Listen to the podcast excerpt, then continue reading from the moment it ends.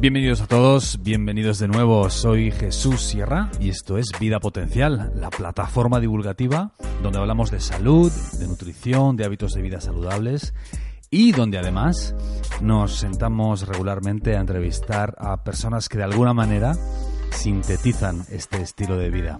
Si queréis estar al corriente de todo lo que estamos haciendo en Vida Potencial y de estar en comunicación con nosotros, la mejor manera de hacerlo es suscribiéndoos a nuestra newsletter en vidapotencial.com barra únete, donde además podréis descargaros gratuitamente la guía de los omega 3 y también el primer capítulo de nuestro libro sobre la dieta cetogénica. Si queréis visitarnos en YouTube, donde estamos subiendo regularmente contenido que es muy difícilmente trasladable a audio, lo podéis hacer en youtube.com barra vida o buscándonos en el buscador, lógicamente. También nos encontraréis en Facebook, en Instagram, en TikTok como Vida Potencial. Sin más, os dejo con el artículo en audio de esta semana y como siempre, muchísimas gracias por estar ahí, muchísimas gracias por apoyarnos y hasta la próxima. Chao, un abrazo.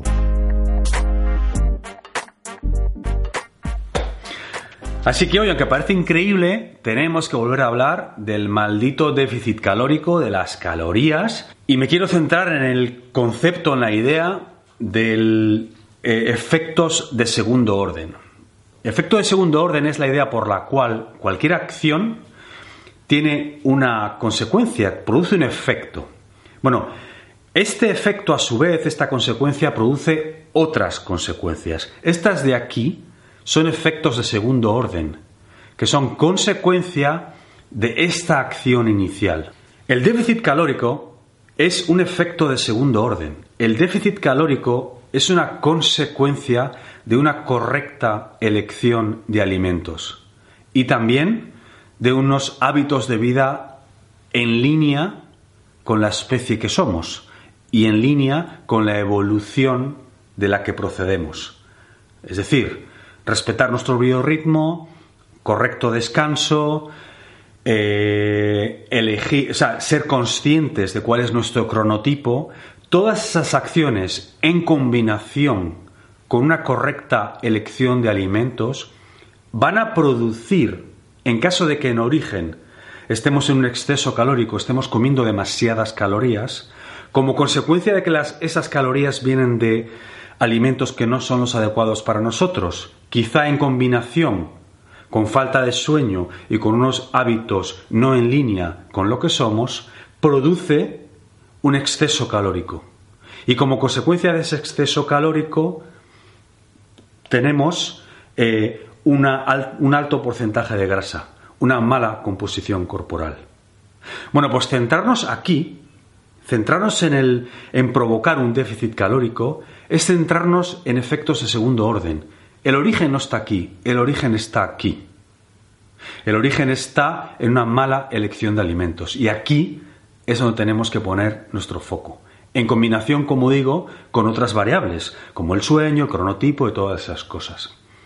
Ahora, si esto no lo estamos respetando, pero hacemos un esfuerzo en esta parte de aquí, en el déficit calórico, efectivamente va a suceder la otra consecuencia de este, eh, de este primer efecto, que es la bajada de peso. Pero, bueno, la bajada de peso, sí, la bajada de peso. Pero lo que buscamos realmente es bajada de grasa, pero bueno, esa es otra conversación. Eh, va a suceder, pero no va a ser sostenible en el tiempo. Esto, como digo, no sé si lo he dicho en la intro o no, pero bueno, lo repito ahora. Ya hizo Isabel un vídeo eh, explicando cuál es el, todo el mecanismo metabólico de esto y cómo centrarse en las calorías no tiene ningún sentido, porque lo que buscamos es el control de la insulina. Y el control de la insulina, por la teoría, por, la, por el principio del mecanismo bicompartimental, eh, sucede como consecuencia de una correcta elección de alimentos. Centrarse en este paso intermedio es centrarse en, en, un efecto de segundo orden, que no va a ser sostenible en el largo plazo. Nos vamos a centrar aquí. Efectivamente, puede ser que bajemos de peso y que perdamos grasa, pero no va a ser sostenible en largo plazo, porque no nos hemos centrado en el origen. Lo importante es el efecto de primer orden. Esto va a hacer que en el largo plazo consigamos nuestro normo peso y consigamos tener un porcentaje de grasa eh, dentro de unos parámetros saludables y estéticos y los que buscamos. Centrarnos en un paso intermedio es perder el tiempo.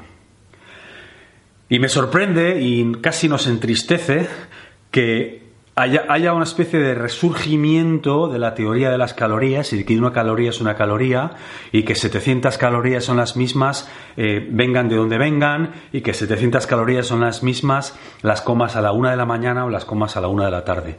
No es igual porque no somos un coche, no somos una máquina. Hay una respuesta hormonal.